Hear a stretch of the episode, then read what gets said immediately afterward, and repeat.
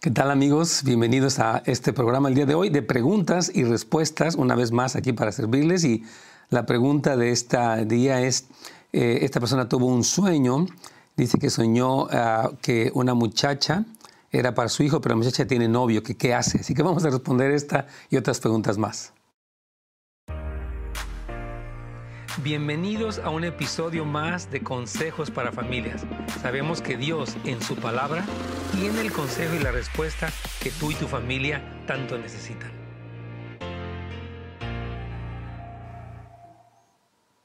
Aquí estamos con estas preguntas y queremos, eh, obviamente, dejarles el teléfono. El número es 877 711 3342. Voy a dejarles nuevamente el número 877-711-3342. Para sus preguntas estamos aquí en vivo y con mucho gusto podemos atenderles. También puede dejarnos su pregunta en nuestro canal de Pastones Gómez de YouTube o bien de Pastones Gómez también de Facebook. Y ahí pueden poner su pregunta y estamos para atenderlos. Pero vamos a empezar con esta pregunta que nos dejó aquí un hermano. Dice, buenos días Pastor Nets. Una pregunta es, ¿cómo puedo entender cuando dicen un sueño que ore por una persona para la esposa de mi hijo y esa persona tiene novio. Gracias, pastor. Bueno, eh, miren, los sueños, obviamente, yo he dicho que hay tres tipos de sueños, ¿verdad? Uno son los sueños de pizza. Digamos, usted comió demasiado este, y le cayó pesado y tiene un sueño difícil y algo raro le sueña. ¿verdad? Otros serían los sueños que Satanás puede traer cosas, eh, lo que la Biblia llama el terror nocturno y una serie de opresiones, ¿no? Y bueno, otros más, son, son de hecho cuatro cosas, es el, eh, cuando surge el subconsciente de la persona. O sea, nosotros tenemos una parte consciente que es nuestra vida diaria y una parte subconsciente donde se almacenan una serie de ideas, memorias, etc. Entonces muchos de nuestros sueños tienen que ver con lo que está pasando en el subconsciente. Y por último, hay sueños que obviamente Dios da. Y la Biblia nos habla desde el Génesis hasta el Apocalipsis de los sueños.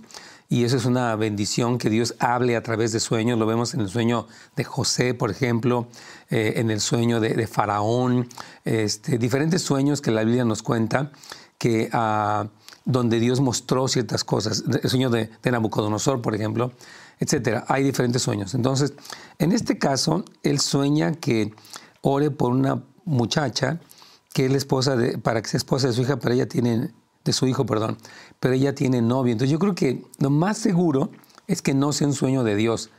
Muchas veces puede ser el anhelo del padre porque su hijo tenga una novia y que esa novia sea bonita o sea cristiana o sea lo que sea. Y entonces él puede proyectar en el sueño un anhelo. Eso es muy probable. Entonces, eh, porque dice que eh, como que Dios le decía, ¿no? Dice, ¿cómo puedo, cuando dice un sueño que ore?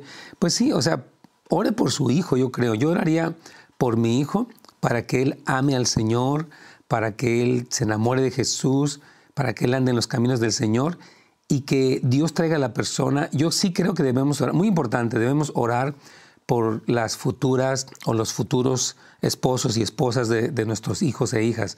Muy importante porque eh, creo que debemos de preparar eso en oración ya.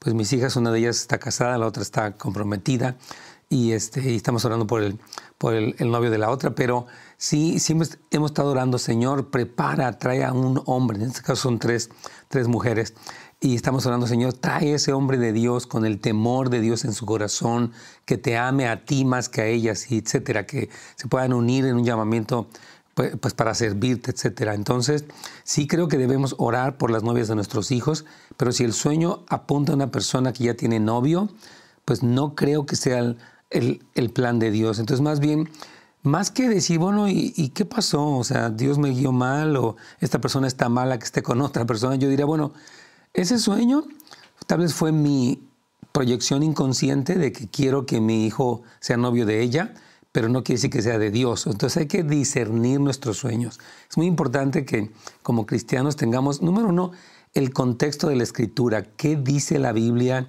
en cuanto a los sueños? ¿Qué son? Etcétera. Y cómo discernirlos siempre. ¿Qué tipo de interpretación bíblica existe, porque Dios, hermanos, todo lo que habla es en el contexto de su palabra. Entonces es importante que, que sepamos que nada se va a salir de allí. Entonces, mientras más conocemos la palabra, más discernimiento tenemos para saber si nuestro sueño fue de Dios o del diablo o de nuestra carne o de la pizza. Aquí vamos ya con otra pregunta más.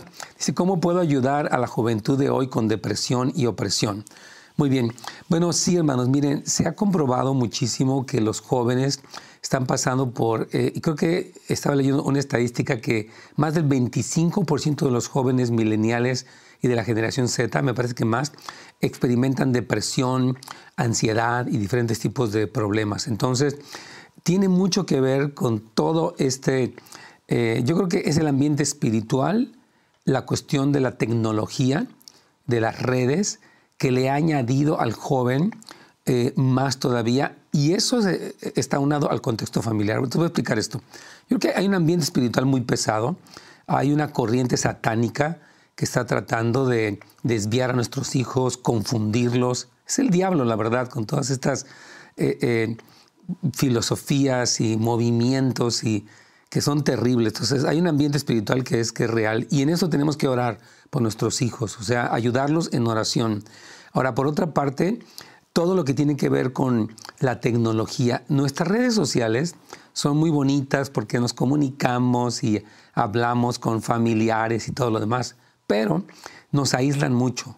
Y un gran problema que hemos hablado con las redes sociales es que nos comparamos mucho. O sea, el joven, mire, cuando usted y yo estábamos jóvenes, ya algunos no estamos tan jóvenes obviamente, eh, no teníamos la posibilidad de compararnos tanto, no podíamos ver la vida de 100 personas a la vez, teníamos nuestra vida propia y si acaso vemos la televisión, el periódico, la, comunidad de la escuela, pero ahora un joven puede ver a miles de jóvenes, de eh, modas, de tantas cosas. Entonces, definitivamente, esta cuestión de las redes sociales produce tanto el aislamiento como la comparación y aparte de eso está la apertura a la pornografía y a toda esta serie de cosas diabólicas y eh, perversas. Entonces, esta situación de las redes sociales puede añadir muchísimo una carga emocional, una preocupación, un sentirme soy un perdedor, soy un tonto, qué sé yo. Entonces, esta situación es importante. Y creo que lo otro eh, que, estaba yo comentando en cuanto a la depresión y, la ansiedad tiene que ver mucho con el entorno familiar. Muy importante. Para, ahorita vamos a ir a otra pregunta más que ya está aquí. Pero yo creo que muchas veces no hay una conexión en la familia. Por ejemplo, si no hay buena relación entre el padre y la madre, si no hay una buena conexión entre padres e hijos, eh, toda esta situación, hermanos, eh, este, esta desconexión genera muchas cosas, porque un hijo que está conectado con sus padres, no perfecto, porque pues eh, somos seres humanos, pero sí eh, emocionalmente se siente, está apoyado, hay confianza, hay disciplina, etcétera, va a ser un joven que va a estar más ubicado, un joven que está dejado a sí mismo, que está desconectado, aislado en su cuarto, etcétera, incurre en más depresiones. ¿Cómo ayudarles? Es todo eso. Es ver el aspecto espiritual, orar por nuestros hijos, es asegurarnos de que su, hay un criterio sano para el manejo de sus redes sociales, es conectarnos con ellos, hermanos queridos. Entonces, vamos a trabajar en todo esto. Eso implica tiempo, enfoque, dedicación y vamos a hacerlo como papás porque son problemas serios. Los problemas de depresión en jóvenes están incrementando, están, estamos hablando de suicidios, cosas muy delicadas. Entonces, sí debemos enfocarnos. Una pregunta más. Dice, mi esposo y yo llevamos casados más de 18 años. Yo acepté a Cristo hace 15, pero el año pasado nos casamos por la iglesia. ¿Estuvo bien? Claro, fue cristiana la iglesia, pero mi esposo no es cristiano. Ok, yo creo que, mm, mire, Obviamente ellos dicen que no estaban casados, bueno, llevan casados, se casaron, entiendo que se casaron primero por el civil, por la parte legal, y después se casaron ya en la iglesia. Entonces, porque ella aceptó a Cristo y después de 15 años él accedió. Ahora, pues si él accedió, es algo bueno, ¿verdad? Porque de alguna manera está queriendo acercarse a Dios, complacer a su esposa. Entonces, miren, la ceremonia religiosa de un matrimonio es importante pero en un sentido no es imprescindible. Voy a explicar a qué me refiero. El matrimonio civil tiene una validez delante de, la, de, las autoridades y delante de Dios. Ahora, obviamente una ceremonia en la iglesia hablamos del pacto, eh, eh, se habla de pues, de los principios de la Biblia, se hace un pacto ante Dios, o sea, ¿cómo explicaré? Tiene más significado y es un testimonio y es importante. Estoy diciendo que no cuente, estoy diciendo que ya el matrimonio que ellos tenían como matrimonio civil era válido, o sea, no estaban viviendo fuera de orden. Ahora, si ya se casó, qué bueno, pero hay que seguir orando por el esposo. O sea, el que el esposo no sea cristiano, eh, la mujer cristiana es llamada a ser un testimonio. No es fácil porque son 18 años, ella tiene 15 años con valores diferentes. Ella ama al Señor, la oración, la iglesia, la palabra, y él no quiere nada. Entonces no es fácil. Entonces tiene que ser muy paciente. Primera de Pedro, capítulo 3, eh, versículo 1 al 4, describe a la mujer cristiana que vive con no cristiano. Y dice, mismo ustedes, mujeres, dice, sean respetuosas con sus maridos para que los que no creen sean ganados sin palabra por la conducta casta y respetuosa de las mujeres. Y pone el ejemplo de Sara, que llamaba a Abraham Señor, y dice que, ellas, que las mujeres vienen a ser hijas de Sara cuando eh, ellas viven sin temor a ninguna amenaza y tienen un espíritu afable y apacible. Habla de que la mujer cristiana, rápido resumo este versículo, dice que la conducta apacible de una mujer cristiana es de grande estima delante de Dios y que Dios puede utilizar el testimonio de una mujer que tiene respeto, que tiene un corazón limpio, para que el esposo incrédulo sea ganado. También Primera de Corintios capítulo 7 habla de la mujer que vive con el no cristiano y hace la pregunta Pablo, ¿quién sabe si tú harás cristiano o tú harás salvo, dice Pablo, a tu marido? Entonces, el ánimo para esta hermana es que siga siendo un testimonio, siga orando, ayunando, siendo sabia, no lo condene, no lo presione, eh, sea guiada por el Espíritu Santo en sus tratos con Él cuando hay diferencias, cuando hay celebraciones, sea muy guiada por el Espíritu Santo. ¿Usted no es el Espíritu Santo? Porque a veces queremos convencerlos a la fuerza, más bien somos guiados por el Espíritu Santo para que el testimonio vaya tocando el corazón de este hombre y eventualmente venga a los pies de Cristo. Entonces, amén, qué bueno que está casada por la iglesia, pero siga siendo un testimonio para este hombre. Una pregunta más aquí. Pastor, de acuerdo a lo que dice la Biblia sobre perdonar a tu enemigo, ¿debemos de perdonar al diablo? No. No existe ningún mandamiento bíblico que nos hable de perdonar a Satanás. Satanás, él se rebeló contra Dios, según tenemos el, todo el contexto bíblico, nos explica esto, eh, y él arrastró un tercio de los ángeles en su rebelión, y él fue, él cayó como un rayo, dice la palabra que fue instantánea su derrota, no hubo una guerra, así que Satanás pudiera hacerle ningún tipo de, contraataque al Señor, nada. Entonces Satanás cae del cielo y él eh, está en los lugares celestiales y la Biblia explica ¿no? todo lo que sucede ahí. Pero Satanás es el enemigo. Dice la palabra en Juan 10:10 10, que el diablo, el ladrón, no vino sino para hurtar, matar y destruir. Entonces Satanás no es perdonarlo, es resistirlo, es reconocer lo que está haciendo eh, discernirlo, porque ese es, importante. Dice que la Biblia, el, el, que el diablo, como león rugiente, anda buscando a quien devorar. Y dice la palabra que resistámosle firmes en la fe. Y dice la palabra, someteos pues a Dios, 1 de Pedro capítulo 5, resistid al diablo y irá de vosotros. También Santiago habla acerca de eso. Entonces, nada que ver. No hay ningún tipo de mandamiento contexto bíblico que vamos a perdonar a Satanás, hay pobrecito. Nada que ver, no pobrecito. Él es malvado. Jesucristo lo, llamó asesino y mentiroso. Dice, él ha sido asesino desde el principio, ha sido mentiroso desde el principio. Cuando habla mentira de lo suyo, habla porque él, es así. Entonces, Satanás, nada que ver, no hay que perdonarlo. Repito, hay que resistirlo en, en oración, hay que discernirlo cuando él está tratando de meterse y hay que huir de toda tentación que él quiera poner. Entonces, eh, es básicamente eso. Entonces, de acuerdo con la Biblia, nada de eso. Vamos rápidamente. Más preguntas de todos ustedes. Con mucho gusto, hermanos amados. Pastor, soy cristiana desde hace ocho años y aún me da miedo de atar y echar fuera espíritus o demonios en el nombre de Jesús. ¿Qué puedo hacer para no tener miedo? Wow, muy buena pregunta. Mire, el miedo de un cristiano a una situación así está basado en la ignorancia. ¿Por qué? Jesucristo dijo, tanto en Mateo como en Marcos y en Lucas, he aquí os doy autoridad sobre toda fuerza del enemigo. Dice Filipenses capítulo 2, versículo 14 en adelante, que a Cristo se le dio un nombre que sobre todo nombre, para que en el nombre de Jesús se poste toda rodilla los que están en el cielo, en la tierra y en el mismo infierno, y toda lengua confiese que Jesucristo es el Señor. Entonces, producto de la ignorancia, eh, empezamos a intimidarnos por el diablo. Es que el diablo, hermano, y mire que el diablo, y el demonio fulano, y el perengano, y, y ¿sabe qué nos ha hecho mucho daño? Hollywood.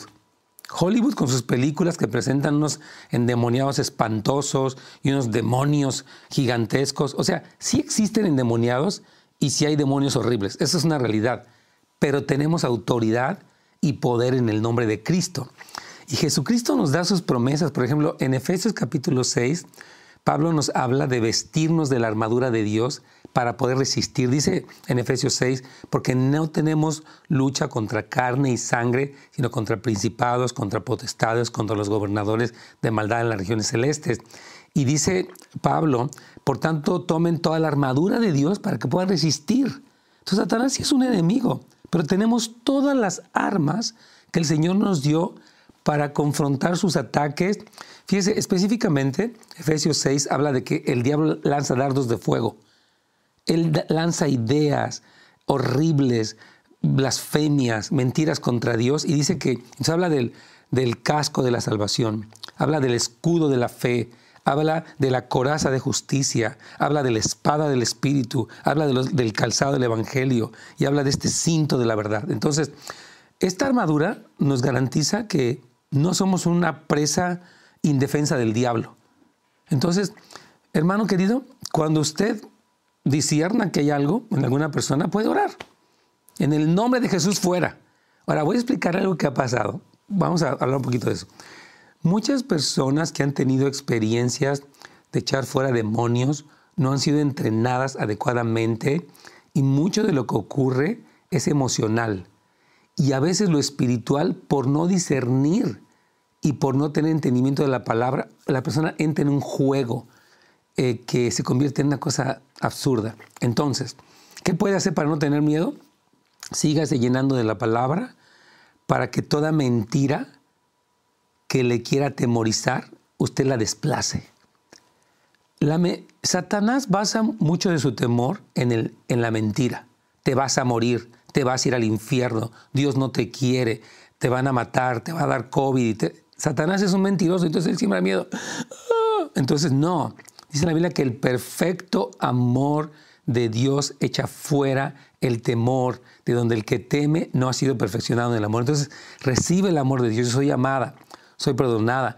Memoriza el Salmo 91, el Salmo 27, el Salmo 23. Esos salmos, el, 91, hermanos, es una promesa. El que habita al abrigo del Altísimo morará bajo la sombra del Omnipotente. Diré yo a Jehová, esperanza mía, castillo mío, mi Dios en quien confiaré. Él te librará del lazo del cazador, de la peste destructora. sobre sus alas, dice, con sus plumas te cubrirá y, y, debajo de sus alas estarás seguro. Escudo y adarga es su verdad. Dice, no temerás terror nocturno, ni saeta que vuele de día, ni pestilencia que en medio del día destruya. Caerán a tu lado mil y diez mil a tu diestra, mas a ti no llegará, por cuanto has puesto al Señor, que es mi esperanza, al Altísimo por tu habitación, no te sobrevendrá mal, ni plaga tocará tu morada, pues a sus ángeles mandará cerca de ti, que te guarden en todos tus caminos, sobre el león y el áspid pisarás, hollarás al cachorro del león y al dragón, por cuanto en mí ha puesto su amor, yo también le libraré, le saciaré de larga vida y le mostraré mi salvación. Tremendo. Entonces ese salmo son puras promesas de la seguridad de la protección, de la bendición que tenemos. Así que hermana, combata el miedo con la verdad de Jesucristo. En nombre de Jesús. Amén. Ok, aquí tenemos una más, ¿verdad? Pastor, durante los días festivos decoré mi casa de Santa Claus, pero no sé si, es, si eso fue correcto. En mi casa sí sabemos el verdadero significado de la Navidad. ¿Qué, qué opina? Muy buena pregunta, me encantan sus preguntas, amados. Bueno, mire, voy a explicarle hubo un hombre llamado Noel, ¿verdad? Que fue real. O sea, un señor, me parece que es en Alemania o en Austria, por ahí, por estos países, eh, que ayudaba a los niños pobres. O sea, sí hubo una idea, o, perdón, una historia real de un hombre que hizo esto. Ahora, después esto se mitificó y se comercializó. O sea, se convirtió en un mito y después se hizo una cosa comercial para sacaron ventas jugosas por parte de las grandes empresas transnacionales y todo tipo de empresas. Entonces, yo creo que yo no decoraría mi casa con Santa Claus porque no creo en él. Repito, fue un personaje histórico, un señor que hizo algo bueno, lo felicitamos. Eh, es decir, que no quiero crear una contradicción. Básicamente, mi hermana, creo que es, hermana, este, hay que ser consistentes. Si sabemos la verdad, entonces, ¿por qué decoraríamos con algo que no es verdad? Y no es por condenación, es que ese, ese Santa Claus es del diablo, hermana, y está vestido de rojo porque es un demonio, y lo que trae la... Padre mío, por favor, no, no, no, no. O sea, hay que tener discernimiento de que, bueno, fue, repito, un personaje que hizo algo bueno. Hay una historia real de este hombre que es un ejemplo de alguien que ayudó a los niños pobres. Excelente. Ok, yo en mi casa tendría cosas consistentes, o sea, no tendría algo que confundiera a mis hijos. Dice que en su casa saben el verdadero significado de la Navidad. Entonces, enfatizaría más en eso. Básicamente sería mi, mi recomendación, sin condenarla, Hermana, ¿cómo se atreve a tener un Santa Claus ahí en la puerta? Usted está invitando demonios a su casa. No sé qué cosa. Dios nos ayude y nos perdone por eso. Pero hay que tener mucho cuidado con eso. Ok, este pastor, aquí tenemos otra pregunta, ¿verdad? Aquí, mi, aquí dice, pastor, mi esposo me fue infiel y hubo consecuencia con un hijo fuera de nuestro matrimonio. La mamá del otro niño se congrega en la misma iglesia que nosotros. ¿Qué me recomienda hacer? ¡Wow! Buena pregunta, es una situación muy difícil. Eh, difícil. Nosotros hemos tenido este tipo de situaciones y quiero decir dos o tres cosas importantes.